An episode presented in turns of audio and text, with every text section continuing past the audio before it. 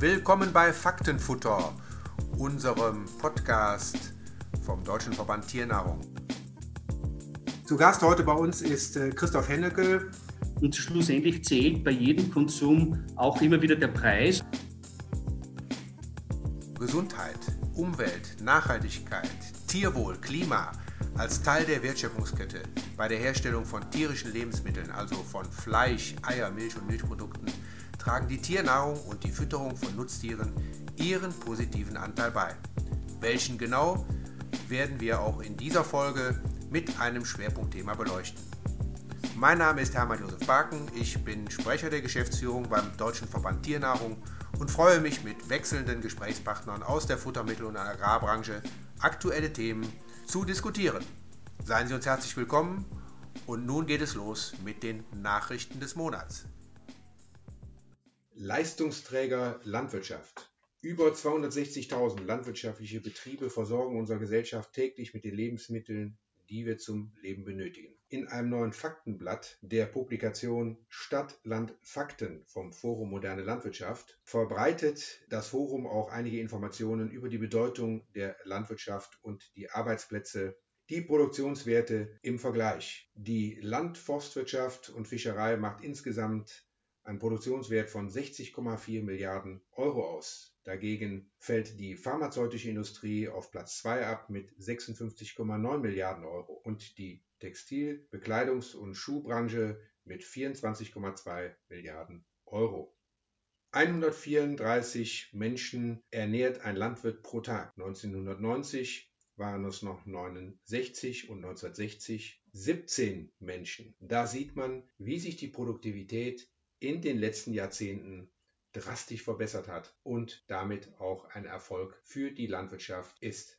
Laut der jüngsten CIVE-Umfrage vom Forum Moderne Landwirtschaft empfinden es 83 Prozent der Bevölkerung als notwendig, eine artgerechte Tierhaltung für eine zukunftsfähige Landwirtschaft zu haben. 72 Prozent plädieren für nachhaltiges Wirtschaften, 64 Prozent für die Sicherung der Artenvielfalt und 51 Prozent stehen für die Sicherstellung der Lebensmittelversorgung eben als ein Teil einer zukunftsfähigen Landwirtschaft.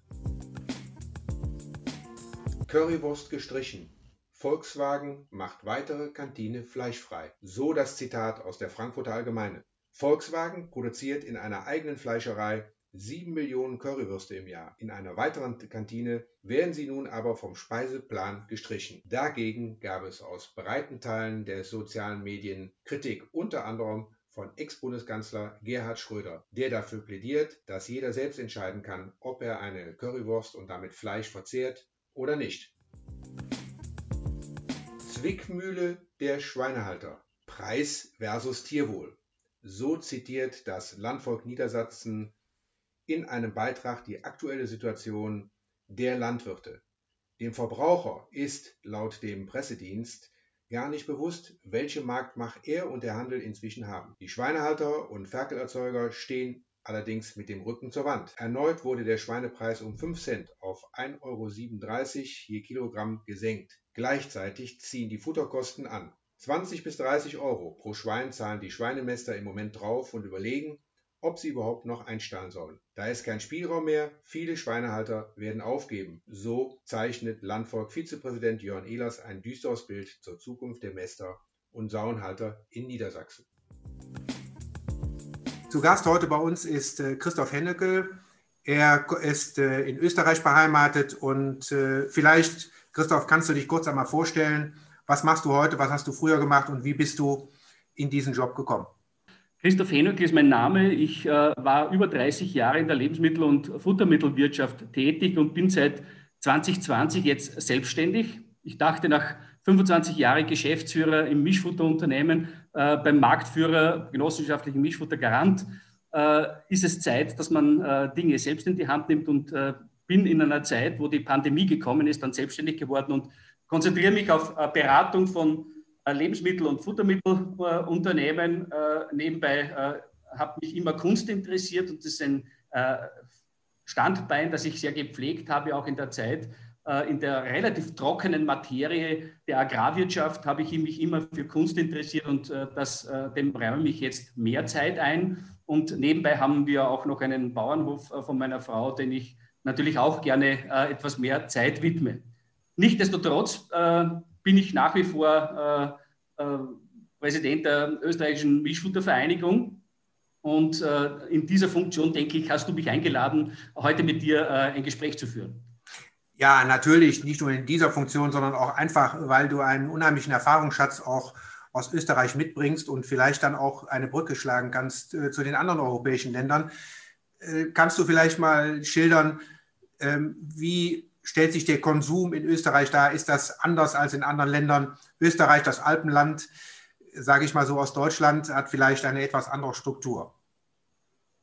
Das ist in der Tat so. Das heißt, ich habe ja eine sehr spannende Zeit miterleben dürfen im Job ähm, vor allem äh, dem, der EU-Beitritt 1995 war ja ein großer Einschnitt und äh, Österreich hat ja eine völlig eigenständige Agrarpolitik äh, bis dahin betrieben und die ist Ursache für äh, diesen großen Strukturunterschied, den es auch zwischen Österreich und Deutschland gibt.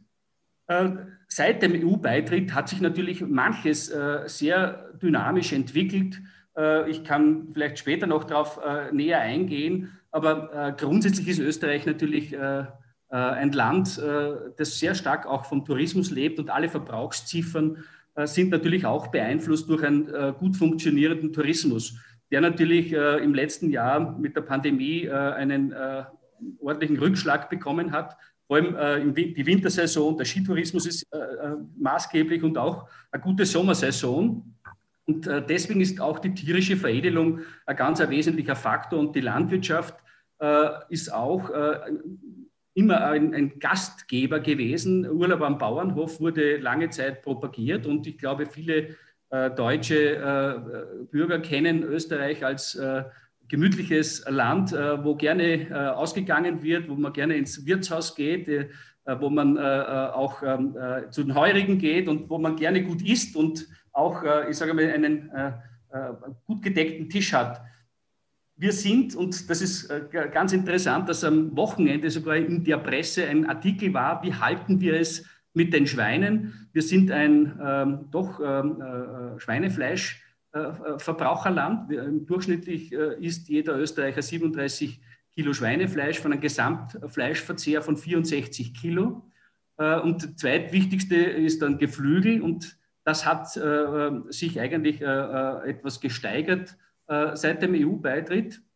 Äh, Schweinefleisch ist leicht zurückgegangen äh, und Rind als Fleischkonsum ist leicht zurückgegangen auch und da essen wir 12 Kilo. Und das heißt, im Prinzip ist der Fleischkonsum, der ja für unsere Branche doch immer wieder eine wichtige Größe ist, in Summe schon unter Druck. seit EU-Beitritt 65 Kilo auf 64 Kilogramm zurückgegangen. Allerdings bei Weitem nicht so, als man in der Öffentlichkeit vielleicht wahrnehmen äh, will, wenn man äh, viele Werbekampagnen und viele Aktivitäten sieht äh, und auch äh, im Lebensmitteleinzelhandel betrachtet, dass es äh, inzwischen äh, doch regalmeterweise vegane Kost gibt, dann kann man sagen, dass das noch nicht wirklich in den Fleischverbrauchsziffern durchgeschlagen hat. Aber wie gesagt, äh, es ist äh, immer wichtig, äh, dass in Österreich auch der Tourismus funktioniert und dass man wieder eine gut gehende Saison hat. Ist, ist, kann man sagen, dass Österreich ein Bioland ist? Das ist interessant. Wir sind Bio-Pioniere, glaube ich. Und mhm. wir sind auch, denke ich, nach wie vor das Land mit dem höchsten Anteil an organisch-biologisch Betrieben wenn ich die Statistik richtig im Kopf habe, sind 20 Prozent der landwirtschaftlichen Betriebe inzwischen umgestellt auf Bio. Das hat begonnen in erster Linie äh, auch im Grünland, dort wo sowieso relativ wenig äh, äh, Aktivitäten notwendig waren, um äh, ein, Biobetrieb zu werden und äh, hat sich äh, jetzt eigentlich sehr stark ausgeweitet bis hin zu den Weinbaubetrieben, die inzwischen auch einige auf biologische Weinproduktion umgestellt haben. Aber ich gehe davon aus, und wir sind immer ein Stück green-minded gewesen. Die ökosoziale Marktwirtschaft äh, als äh, politische äh, Initiative seinerzeit von einem Landwirtschaftsminister ausgehend äh, in Österreich, von äh, Minister Riegler, der schon vor 30 Jahren diesen Weg äh, beschritten hat und auch Initiativen gesetzt hat. Und das hat sich nachhaltig gezeigt. Allerdings in der tierischen Veredelung ist noch nicht wirklich viel passiert, mit Ausnahme von Milch. Milch und Eier äh, funktionieren relativ gut, Schweinefleisch äh, relativ schlecht. Und nachdem ich die Verbrauchsziffern und wir ein, ein Schweinefleischesserland sind, da gibt es drei Prozent bisher Biobetriebe, die die Haltung auf biologisch umgestellt haben. Aber möglicherweise sind auch die Maßstäbe zu hoch angelegt und schlussendlich zählt bei jedem Konsum auch immer wieder der Preis. Und äh, ich denke, dass das eine der Ursachen ist, warum äh, im Moment äh, wenig Bereitschaft besteht, äh, in diese äh, äh, Umstellung zu gehen. Also das hört sich ja, das hört sich dann eigentlich ja nicht viel anders an als in Deutschland. Aber ich brauche jetzt trotzdem mal eine Hilfe bei der Geografie. Da bin ich nicht so fit. Ich komme ja gerade aus Österreich und äh, zwar aus Tirol. Da ist ja die im Wesentlichen die Rindviehhaltung oder die Milchviehhaltung dann präsent. Wo äh, finden wir denn die vielen Schweine, wenn du sagst, äh, äh die Österreicher sind, essen gerne Schweinefleisch? Na, die intensive äh, tierische Veredelungsproduktion findet im Wesentlichen in drei äh, Bundesländern statt. Das ist vor allem Oberösterreich als das äh, Hauptproduktionsland, Niederösterreich und Steiermark Kärnten etwas im ähm, Klagenfurter Becken und äh, äh, ist, die Rinderhaltung ist dann schon über äh, ganz Österreich verteilt. Aber man muss bedenken, dass vor allem in den westlichen Bundesländern Salzburg, Tirol, da, dort sind diese Pionier-Biobetriebe, die als erste umgestellt haben, weil sie im Wesentlichen von äh, Weideland und ex relativ extensiver Produktion leben, mit Ausnahme äh, der, der intensiveren Produktion in den Tälern wie das Inntal. Ähm, aber grundsätzlich ähm, kann man Österreich schon einteilen in äh, agrarisch, äh, wenn man so will, begünstigte äh, Regionen und in etwas ähm, touristisch begünstigte Regionen, äh, wo es äh, darum geht, dass man Almwirtschaft hat, äh, Grünlandwirtschaft hat und relativ wenig intensive Agrarflächen. Wie gesagt, Oberösterreich, Niederösterreich, Steiermark sind die agrarischen, und Burgenland im, im, Getreidebereich sind die agrarischen Produktionsländer und äh, der restlichen sind äh, etwas extensiver. Trotzdem stellt man ja fest, wenn man in Österreich ähm, in ein Lebensmittelgeschäft äh, geht, äh, das ist ja jetzt in der Regel auch unabhängig von Land oder Stadt, die Milch ist auf jeden Fall durchgehend GVO-frei, war sie auch schon vor ein paar Jahren. Also äh, wie stellt sich da die Situation dar? Ja, auch in dieser Sache äh, Gentechnikfreiheit äh, war Österreich auch ein Vorreiter. Äh, ich erinnere mich, 1990 waren die ersten Initiativen, äh, wo die äh, erste Molkerei begonnen hat, dieses Thema den, in das Marketing mit einzubeziehen. Und es war dann relativ schnell eine Initiative begleitet von einer Arke Gentechnik frei, die dann relativ rasch im Milchbereich eine gentechnikfreie Fütterung zu Wege gebracht hat. Äh, das ist ausgeweitet worden dann äh, auch auf äh, Eier. Und ja, die Gentechnik war ein gutes Marketingthema und hat vor allem dem österreichischen Lebensmittelhandel zu einer Differenzierung beigetragen. Und das haben sie weitlich genützt. Und ich meine, dass Österreich für viele dieser großen Lebensmitteleinzelhändler ein guter Testmarkt ist, ein relativ abgegrenzter Markt auch äh, gut entwickelt, äh, sehr viele Outlets und äh, man hat immer wieder probieren können, was funktioniert und was nicht funktioniert. Und Bio- und Gentechnikfrei, denke ich, ist in Österreich mit Sicherheit der Ausgangspunkt. Und ich denke, wir haben auch das eine oder andere Mal darüber diskutiert, denn auf europäischer Ebene, warum denn Österreich, Schweiz und ein bisschen vielleicht Südtirol so anders sind als Deutschland, Frankreich, Belgien oder Holland. Und das liegt wahrscheinlich auch an der Struktur und äh, die österreichische Agrarpolitik hat das auch dankend angenommen, weil man auch mit einer relativ kleineren Produktionsstruktur natürlich mit Nischenthemen und mit äh, etwas Abgrenzung äh, besser leben kann, als wenn man mit dem großen Wettbewerb, mit den großen Strukturen, und da sehe ich, sehe ich schon den großen Unterschied zu speziell Norddeutschland, wo einfach die Produktionsintensität eine ganz andere war.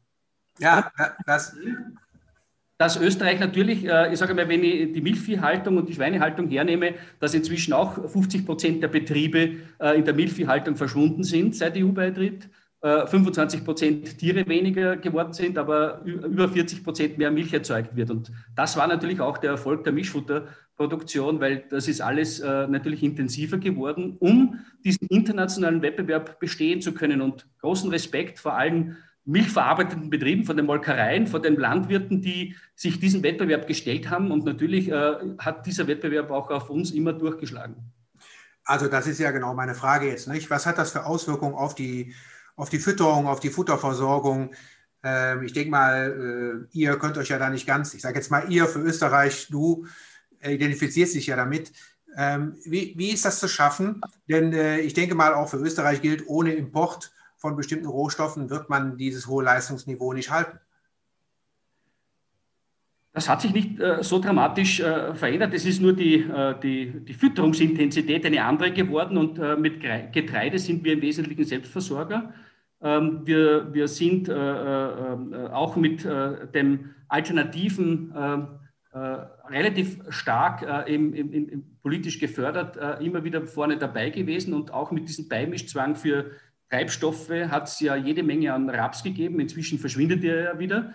Aber äh, diese Beiprodukte waren gerade gut genug, äh, um im Mischfutter veredelt zu werden. Und äh, Österreich hat, äh, und das wieder äh, im Vergleich zu Deutschland, ähm, äh, eine Verdoppelung des Mischfuttermarktes erfahren seit EU-Beitritt. Wir sind von ähm, 840.000 Tonnen auf 1,6 Millionen Tonnen, 1,7 Millionen Tonnen gestiegen. Auch der Heimtierfuttermarkt hat sich verdoppelt von 94.000 auf 186.000 Tonnen. Und äh, diese Intensität, äh, Steigerung, die ist natürlich äh, ins Futter gegangen. Wieder ein Rückschwenk auf die, auf die Schweineland Österreich. wir haben allerdings im Schweinefutter den geringsten Zuwachs. Und da ist wieder ein großer Strukturunterschied zu Deutschland. Äh, wir sind sehr stark auch selber Mischerland. Äh, der Schweinefuttermarkt hat sich äh, seit EU-Beitritt lediglich um ein Viertel erhöht. Das heißt, der Gesamtmarkt hat sich verdoppelt.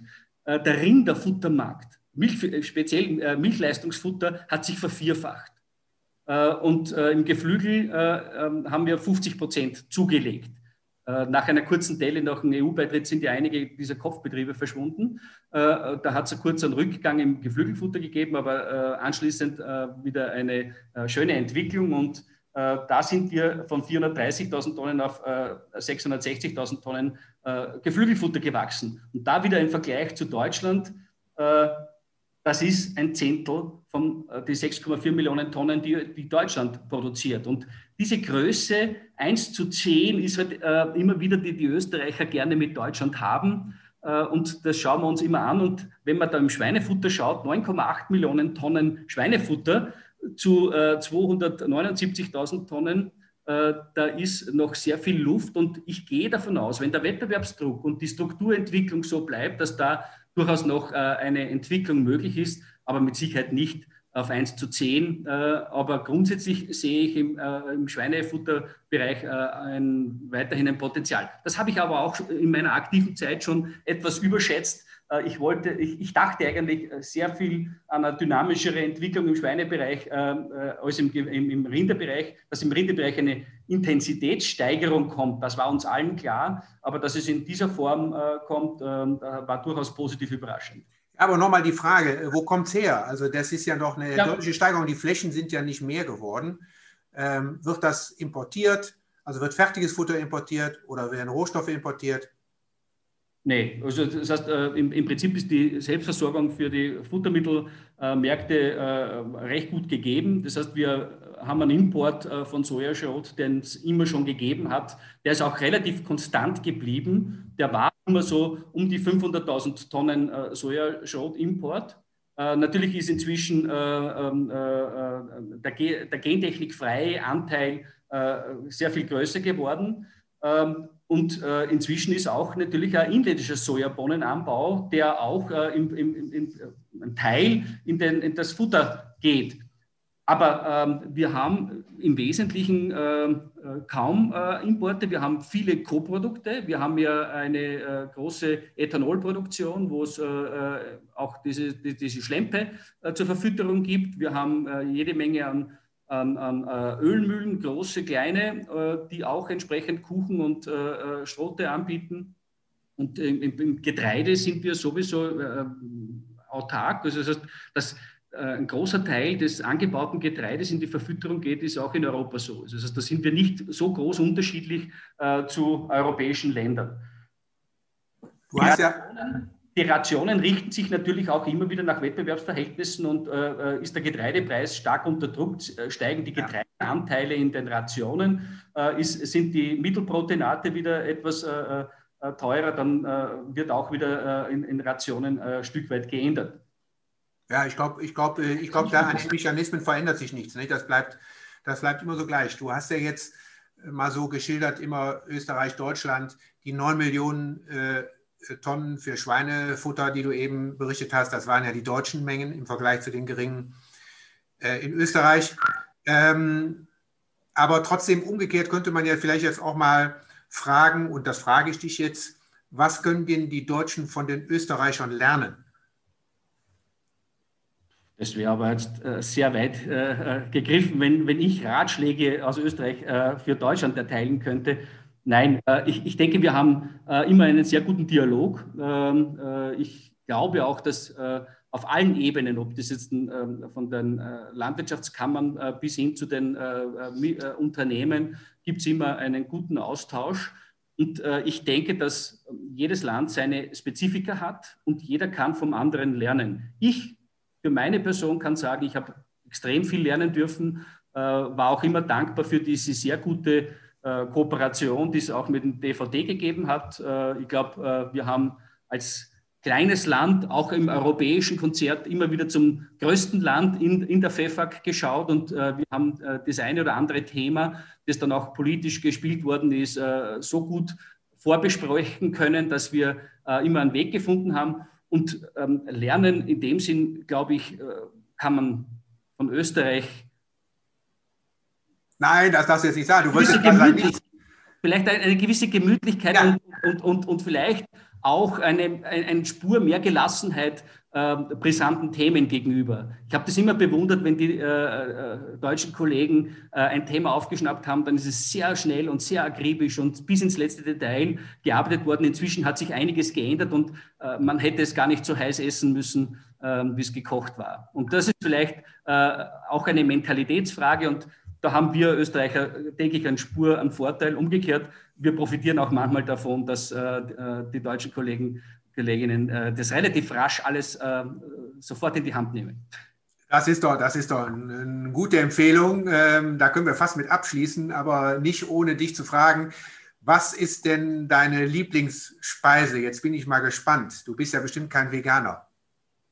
Äh, nein, äh, tatsächlich ist, ist es, äh, ich bin eher ein Süßer, ich äh, liebe Kaiserschmarrn und äh, das ist eigentlich die Nationalspeise und du kommst aus dem Urlaub gerade, äh, aus den Bergen. Ich glaube, es gibt auf jeder Almhütte gibt's einen, einen ordentlichen Kaiserschmarrn.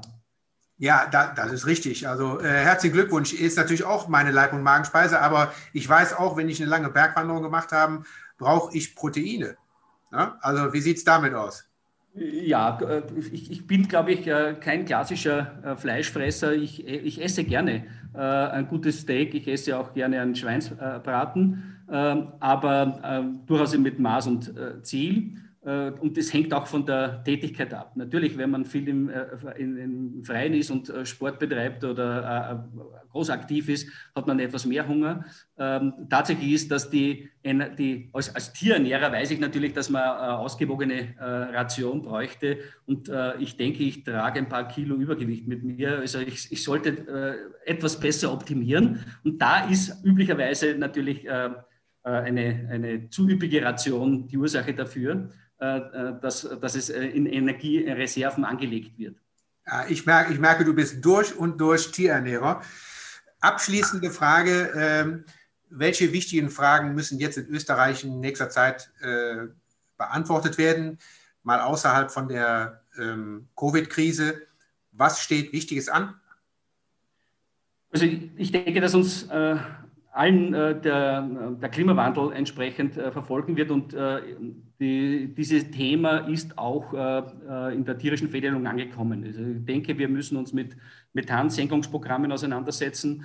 Wir müssen uns mit ähm, Argumenten auseinandersetzen, die das Tierwohl betreffen. Das heißt, das ist gesellschaftspolitisch schon lange ein Thema. Es wird ein Thema bleiben. Ich denke, dass wir gut beraten sind, vieles äh, öffentlicher zu machen, ähm, äh, kein Geheimclub-Image äh, zu bekommen. Das war auch immer wieder mein Bestreben in der aktiven Zeit.